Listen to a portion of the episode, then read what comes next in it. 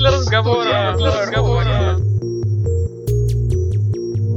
Всем привет! Сегодня у нас магический седьмой выпуск подкаста. В студии я, Данила и Елена. Начнем мы сегодня, пожалуй, с убийственной просто новости, вернее, не с новости, а с ее интерпретации. Не так давно мы сообщали, что в Москве появятся во многих местах таблички информационного характера, уведомляющие о том, что в близлежащих местах установлены камеры видеонаблюдения. Сделано это с двумя основными целями, чтобы вы все знали, конкретное место находится под охраной, скажем так, в случае чего знали, что можно обратиться и посмотреть какое-то видео. И, конечно, важно, чтобы камеры работали на предотвращение преступлений, потому что известен эффект, что многие преступления просто не совершаются в местах, где установлены камеры. Ну, для этого они должны стать, наверное, немножко более заметными. Именно поэтому мы хотим повесить примерно 100 тысяч табличек, прежде всего около тех камер, которые установлены на подъездах, ведется видеонаблюдение. При этом сами таблички будут достаточно аккуратные, лаконично выполненные, формата А5, то есть это, если я не ошибаюсь, половинка листа А4 стандартного. Курьез заключается в том, что один из интернет-ресурсов каким-то образом умудрился преподать эту новость в таком виде, что это будут якобы знаки для автомобилистов, и они должны быть видны этим автомобилистам издалека. Каким образом можно издалека формат А5 разглядеть, мы вот до сих пор гадаем. Ну, в общем, вы увидите эти таблички, знаете, что запись ведется. Всегда можно обратиться на нашу горячую линию 495 587 0002 если что-то вдруг случилось в вашем дворе, во-первых, оператор вам обязательно подскажет, какие, в принципе, камеры установлены рядом с местом происшествия, в каком они состоянии находились, работали, не работали. Но чаще всего, конечно, они будут работать, потому что так устроена наша новая система видеонаблюдения, что мы не платим операторам за те потоки камер, которых нет. Поэтому операторы денежно заинтересованы в том, чтобы камеры действительно работали, поэтому муляжей в новой системе нет. И оператор также зарезервирует вам запись в архиве, потому что, ну, обычно она хранится всего 5 дней. Ну, чаще всего это достаточно для того, чтобы либо сами жители, либо полиция запросили эту запись. В случае, если на запись есть бронь, то она уже хранится в архиве 30 дней. Поэтому, если вдруг что-то случилось, обязательно позвоните, узнайте, какие камеры есть и забронируйте, чтобы запись не пропала и чтобы ее можно было использовать в качестве доказательства. Ну и напомню, сколько вообще сейчас камер, Данил, в Москве? Если прям совсем точно, то порядка 149 уже тысяч камер. Тут мы просто ради интереса посмотрели динамику развития системы в 2012 году в Москве было всего 94 тысячи камер, а сейчас камерами покрыто уже порядка 85,5% всех жилых подъездов и порядка 60% всех дворов. Поэтому Москва становится довольно таким безопасным городом. Не забывайте о том, что камеры есть. Ничего в этом как бы такого страшного. Если вам нечего скрывать, вам нечего бояться. Ну и, кстати, мы посмотрели статистику той самой горячей линии, сколько вообще жителей уже знают о такой возможности, сколько обращаются. Вот за прошлый год, например, было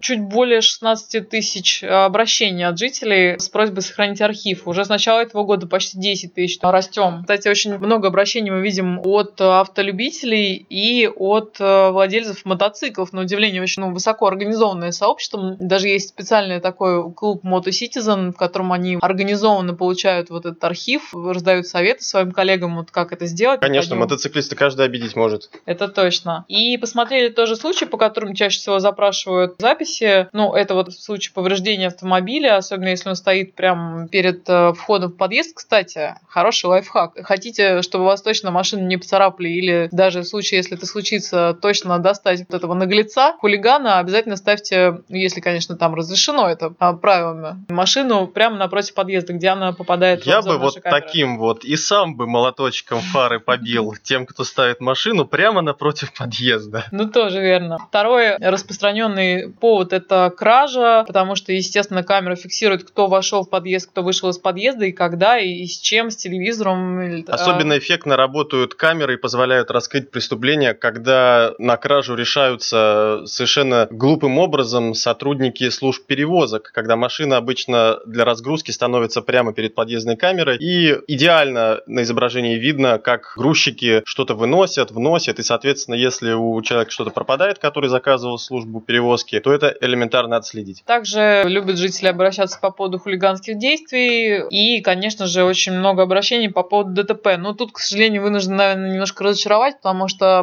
большая часть, конечно, камеры в Москве установлены в жилом секторе, а это дворы, это подъезды и места массового скопления. Дорожные камеры тоже есть, но пока они не очень подходят, наверное, да, для рассмотрения ДТП, хотя вот у нас есть интересное, например, взаимодействие с теми же самыми автостраховщиками. Мы с ними в прошлом году встречались, показывали им тоже городскую систему видеонаблюдения. Они даже интересовались использовать ее вот для разбора как раз ДТП с их застрахованными. Вот 3-4 э, компании сейчас, по крайней мере, пилотируют нашу систему видеонаблюдения. Возможно, это им поможет поступать по справедливости, скажем так. Но здесь всегда существует объективная сложность, что камера снимала ровно то место, на которое она была направлена. Поэтому невозможно вернуться в прошлое и переместить ракурс камеры. Хотя, кстати, мы слышали такие возражения, что для разбора ДТП обязательно, чтобы было видно номер автомобиля. На самом деле это не так, потому что после ДТП в любом случае машина и потерпевшие, и полиция фотографируют, и поэтому, открутив нужное место в архиве, можно понять всегда, что это именно те самые машины по цвету, по модели, и восстановить хотя бы, что произошло на этом перекрестке, где машины ударились. А вообще пользуйтесь европротоколом, не усложняйте себе и автоколлегам жизнь. Но мы еще сегодня поговорим с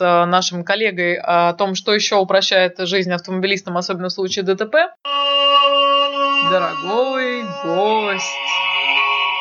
И сегодня в гостях у нас самый секретный человек в департаменте Юрий Челюков, который занимается спецпроектами. Мы тут сидели как раз обсуждали, как его представить, очень сложно. В общем, это тот человек, который отвечает за информатизацию, в том числе силового блока в московском правительстве. Именно об этом сегодня поговорим. Он также курирует у нас проект «Автокод», но мы Юрия отдельно позовем, чтобы об этом проекте поболтать. Привет. Привет. Пожалуй, наиболее раскручен такой известный проект по информатизации силовых структур – это мобильный инспектор. Ну, больше всего он известен, наверное, в применении ГИБДД. Для тех, кто, может быть, еще не видел на улицах инспекторов с планшетом. Расскажи, как это вообще выглядит, откуда взялась такая идея? Это мы подсмотрели в каком-то из продвинутых, не знаю, азиатских городов или американских, или это наше ноу-хау? На самом деле сложно сказать даже, откуда эта идея пришла в голову. Она, в общем, витала на поверхности. Конечно, все смотрят американские фильмы, все Ну, полицейские в американских фильмах не да. выглядят особо навороченными. Они не выглядят, но тем не менее мобильные компьютеры практически в каждой машине. На самом деле, вот по моему мнению, мобильный инспектор, вообще какой-то планшетный компьютер, он позволяет стандартизировать в своем роде работу инспекторов. Сейчас, как работают инспектора, они имеют регламент, и они работают как бы так, как могут. То есть они обращаются по рации, в дежурную часть, пытаются проверить граждан, которых остановили, соответственно, занимает много времени. Не всегда получается быстро сделать, иногда вообще не получается. Соответственно, если там 2000 инспекторов, которые находятся на дежурстве одновременно, обращаются в дежурные части, то это создает и на дежурную часть повышенную нагрузку, и, соответственно, качество услуг падает. То есть граждане ждут, пока их проверяют, и, в общем, как бы результат особого ну, то есть он есть, но не такой большой, как хотелось бы. А внедрение, допустим, мобильного инспектора, оно позволило стандартизировать этот процесс. И теперь, когда инспектор останавливает каких-то граждан, да, с целью проверки, он начинает всегда с одного и того же. Вводит номер водительского удостоверения, либо с номера автомобиля, планшетный компьютер и сразу же получает всю информацию по владельцу, по действительности водительского удостоверения, там, о сроках лишения, о наличии неоплаченных штрафов, и уже исходя из этого дальнейшую проверку проводит. Все-таки они сами были энтузиастами этого проекта, полицейские дорожные, или мы как бы внедряли это сначала силой, а потом они поняли, что это им тоже интересно, что это им как-то экономит работу. Но здесь Время. ситуация двоякая была, как и часто бывает. Руководство в общем и в целом поддерживало этот проект, а сотрудники не понимали, чем он может им помочь. И, конечно, на первом этапе такое внедрение было достаточно затруднительно. Ну, кроме того, вопросы информационной безопасности тоже там имели место. Сложно было найти, подобрать такую конструкцию в решении для того, чтобы этот вопрос был снят. А сейчас, кстати, как защищается вот тот трафик, который идет э, с мобильного инспектора. Используются средства криптографической защиты информации, сертифицированные антивирусы. Перехватить, грубо говоря, нельзя, и там подключиться как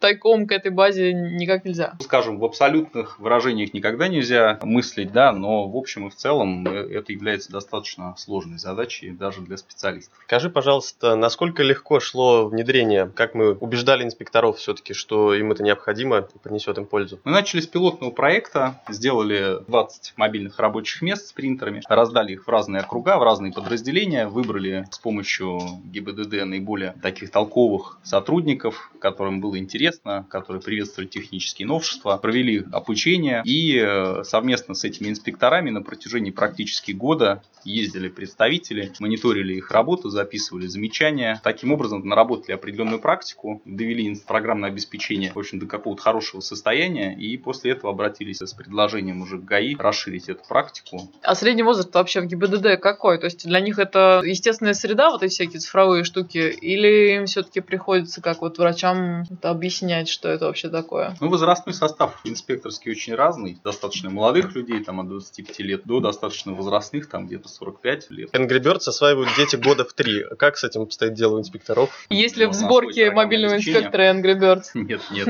Все внешние приложения заблокированы. Наверное, одна из самых больших проблем это пробки. Люди не особо, честно говоря, пользуются пока, по-моему, европротоколом. Приходится часами ждать, пока приедет инспектор. Как, собственно, меняется это как раз с внедрением мобильного инспектора? Помогает ли быстрее оформлять ДТП и выписывать протоколы? При создании программы обеспечения старались э, действовать таким образом, чтобы инспектор мог потратить как можно меньше времени на оформление там, рутинных процедур, ну, в том числе таких, как оформление ДТП, для того, чтобы повторно не вносить одну и ту же информацию в различные справки, документы, которые он готовит. Таким образом сделали все, что один раз там вводя данные водителей и участников ДТП, большая часть документов формируется автоматически. На данный момент в Москве порядка 45% всех ДТП оформляется с помощью мобильного инспектора, и эта цифра постоянно растет. Держивается она, пожалуй, только тем, что пока еще не у всех инспекторов есть эти мобильные А планируем всем это раздать? Планируем. Когда? Скоро. Надеюсь, что до конца года. Понятно. Ну, вот тоже больная тема, штрафы. Вот расскажи, кстати, миф это или не миф? Говорят, сейчас, когда останавливают просто вот, ну, для рутинной проверки водителей, иногда начинают как раз штрафы пробивать и могут вспомнить какой-то твой залежавшийся штраф, чуть ли не попросить с тебя платежку на месте. Работа инспектора состоит прежде всего, конечно, в профилактике. На данный момент мы дали возможность э, инспекторам проверять на месте наличие неоплаченных штрафов. И, в общем, конечно, есть и информационная некая составляющая в этом. Да, я не знаю, там, насколько инспектор к этому вопросу скорее серьезно подходит. Конечно, на основании административного кодекса, в случае, если прошел срок оплаты административного штрафа, инспектор имеет право возбудить дело о неоплате штрафа и дополнительно оштрафовать в сумме двукратной того штрафа, который не был оплачен. Угу. А вот э, идея, например, платить на месте никак не рассматривается, было бы, наверное, удобно, потому что часто бывает просто не по злобе душевно люди не платят, а потому что некогда закрутился, там, платежку потерял. Такие идеи есть. Здесь главное обеспечить однозначное восприятие от граждан позитивно этого процесса, потому что сейчас неоднозначно это происходит. Все знают, в общем, о том, что сотрудники ГИБДД и деньги, особенно наличные, это две вещи не очень хорошо друг с другом сочетающиеся. Поэтому мы рассматриваем идею сделать возможность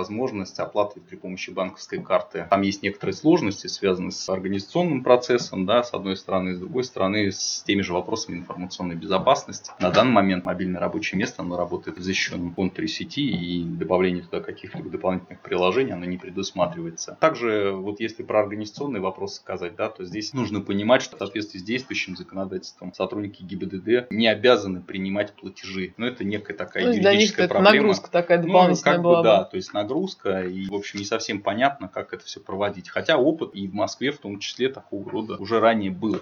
Ну, было бы, конечно, здорово наладить такую систему, тем более, что если не через приложение, то как минимум сейчас существуют специальные картридеры, которые, насколько я знаю, вставляются в гнездо планшета или смартфона, который рассчитан под наушники, и превращается планшет в полноценный картридер, способный считывать карты. Да, но, к сожалению, вопросы информационной безопасности даже в этом случае остаются. Ну, еще про бумагу, наверное, и про оплату. Ты вот упомянул, что планшеты мы раздаем вместе с принтерами. Все-таки перспективы есть ли от этих принтеров избавиться, потому что что, ну, казалось бы, логично, наверное, подписывать документы на самом планшете, если они уж на нем и делаются. То зачем их вообще распечатывать? Чем мы ограничены, чем мы связаны? Что мешает перейти на электронные документы? Здесь все завязано на законодательстве, прежде всего на кодекс об административных правонарушениях. К сожалению, для того, чтобы обеспечить возможность использования исключительно цифровых методов подписи, будем так говорить, необходимо вносить изменения в кодекс. Потому что если сейчас инспектор выносит, например, постановление даже об административном правонарушении, хотя само по себе постановление не требует требует подписи лица, но лицо при получении постановления должно расписаться на копии этого постановления, что как бы в текущем варианте невозможно, так поскольку у граждан в массовом порядке электронная цифровая подпись отсутствует. То же самое касается и протоколов, даже в большей степени протоколов об административном правонарушении. А инспектор формирует этот документ, должен мало того, что расписаться на нем сам, так еще и получить объяснение лица, которое, соответственно, тоже должно там расписаться в этом протоколе. И объяснение, как правило, это должно писаться рукой самого лица. Таким образом, единственный способ избежать вот этого бумажного документа оборота, это внести изменения в кодекс административных правонарушений и предусмотреть возможность, допустим, там росписи на планшете там, или еще каких-то альтернативных вариантов, как это реализуется в банковской сфере или там аналогично. Прямо как с повестками в армию. А в случае с письмами счастья, я, например, они просто складируются, потому что я все в электронном виде оплачиваю, и, в принципе, мне эта макулатура не нужна. Как отписаться-то от нее будет такая возможность? Ну, письмо счастья – это бумажная копия постановления, которое выносится в электронном виде, прежде всего, хранится также в электронном виде. Соответственно, кодекс об административных правонарушениях в настоящее время позволяет уже реализовывать, скажем так, право отказа от получения бумажных копий по почте. Однако это ограничено возможностями пока существующими порталов государственных услуг, как федерального, так и московского. Пока, к сожалению, порталы не могут обеспечить возможность получения. Но я думаю, что уже в ближайшее время, там, возможно, даже до конца этого года, там такая функциональность будет разработана. И первые счастливчики получат такую возможность, в том числе и ты.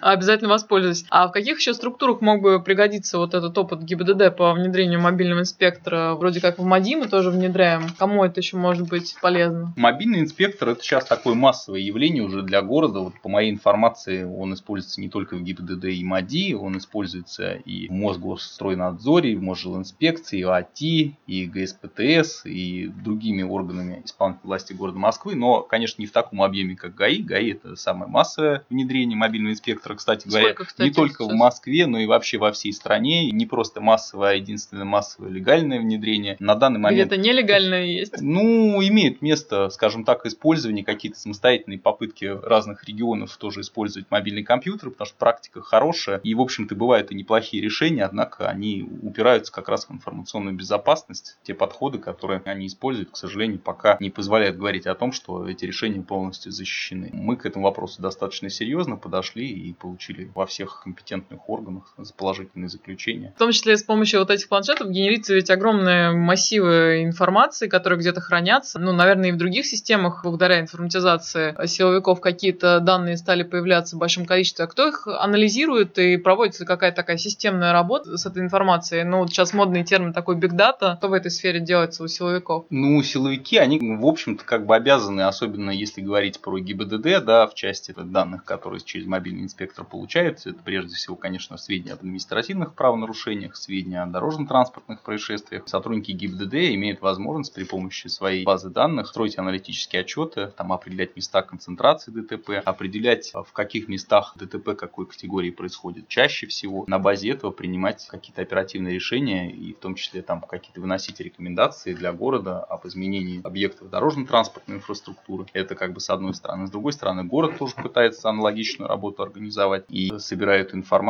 деперсонифицированную, анализирует и тоже как-то пытается доносить это все до силовых структур, до каких-то подведомственных органов для того, чтобы организовать работу по изменению, прежде всего, городской инфраструктуры, поскольку от нее, ну, в большей степени, наверное, даже зависят все эти процессы, чтобы снизить как раз аварийность. Ну, а жителям как-то эту информацию можно будет в обозримом будущем посмотреть? Наверное, тоже хотелось бы знать, где чаще всего бьются, чтобы этого места либо избегать, либо там осторожнее быть. Здесь вопрос достаточно сложный. Если говорить об опубличивании такого рода данных, то, конечно, такие решения могут приниматься только теми, кто этими данными владеет, а владельцами этой информации является пока на данный момент ГИБДД. Но нам по секрету расскажешь, где бьются чаще всего, где ДТП в Москве больше всего происходит? Ну, я думаю, что улицах? ответ мой будет банальным. Самая длинная дорога в Москве, на ней происходит больше всего аварий. Самая длинная дорога в Москве это МКАД, и именно на нем происходит наибольшее количество аварий. А дальше по убыванию протяженности дороги. Что интересного еще у силовиков будет происходить в плане информатизации в ближайшие пару лет? Какие задумки есть? Кстати, кризис как-то повлиял на сокращение финансирования вот этого именно блока? Или он как бы относится к первоочередным задачам, поэтому продолжаем информатизировать так же бурно, как и до этого? Руководство города, оно серьезное внимание уделяет развитию информационных технологий в правоохранительных структурах, потому что они, конечно, отличаются неким таким консерватизмом да, в своей работе и, конечно, достаточно медленно двигаются. Но Министерство внутренних дел, оно оно сейчас проявляет большую активность самостоятельно, и я думаю, что там процессы будут постепенно сдвигаться. А город же сейчас на данный момент уделяет достаточно серьезное внимание на продолжение развития ГИБДД, поскольку деятельность ГАИ непосредственно связана с гражданами, да, будем так говорить, с оказанием государственных услуг. А с другой стороны, это, конечно, деятельность там других городских структур, таких как, например, Главное управление МЧС России по городу Москве. И для них мы тоже там кое-что делаем, пока это секрет. Новую Да. рынду. Это был самый секретный человек в нашем департаменте, Юрий Чуляков, который занимается информатизацией силового блока, а также курирует проект Автокод, о котором мы обязательно позовем его поговорить еще раз. Пока.